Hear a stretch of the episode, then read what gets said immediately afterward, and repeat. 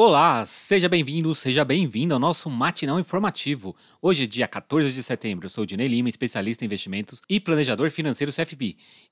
E o mercado azedou ontem com a inflação americana. E antes que começamos nosso resumo, quero convidar você para compartilhar esse conteúdo para seus amigos e colegas. E se você é novo por aqui, já aproveita, desça o dedão nesse like e curta.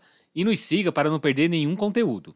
Como estávamos falando, o mercado azedou após a divulgação do CPI, a, inflação americana, que mostra que continua forte. Ao invés de recuar, ela cresceu 0,1 em agosto, ficando em 8,5% na taxa anualizada. Isso reforça o temor que o Fed deve elevar ainda mais a inflação. Algumas pessoas acreditam que a taxa de juros seja elevada em 75 pontos base, enquanto outros já começam a achar que possa subir 100 pontos base. A decisão será divulgada na semana que vem. As bolsas americanas tiveram uma forte queda, sendo o pior pregão do ano.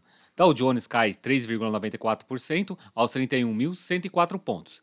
Ele não teve uma queda assim desde junho de 2020. Já a SP 500 recuou 4,33%.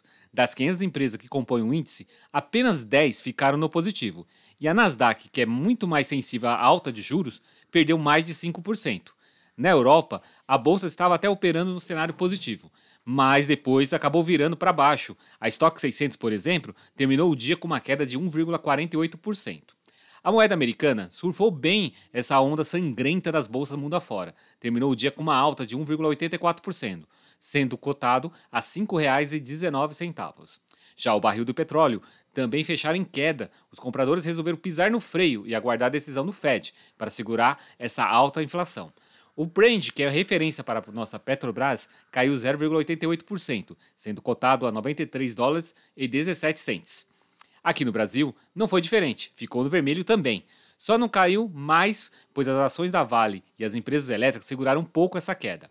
No final do dia, o Ibovespa terminou o dia com uma queda de 2,30%, aos 110.793 pontos. Das 92 ações que compõem o índice, apenas MRV e BB Seguridade ficaram no positivo.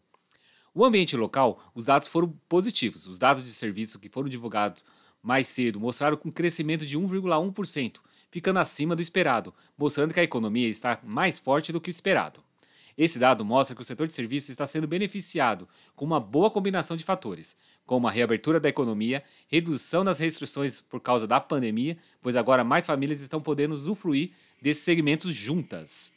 E a Europa está estudando uma forma de fazer seu racionamento de energia, com cortes obrigatórios de pelo menos 4 horas por dia, deixando que os países do bloco escolham esses horários. E na Inglaterra, pelo jeito, o rei Charles não está se familiarizando com canetas. Viralizou mais um vídeo dele criticando elas e dizendo que as odeia. Será que ele prefere canetas esferográficas à tinteira? Deixe seu comentário. Diz aí qual que será a caneta que Charles prefere. Agora vamos para a agenda econômica. Depois do mercado não ter digerido bem os dados da inflação dos Estados Unidos, hoje também teremos um dado muito importante: o índice de preço do produtor. O mercado espera também uma queda, mas vamos ver o que vai acontecer. Na agenda local, teremos os dados do varejo e também a pesquisa de confiança do consumidor. Vou ficando por aqui, bons negócios e até o próximo boletim.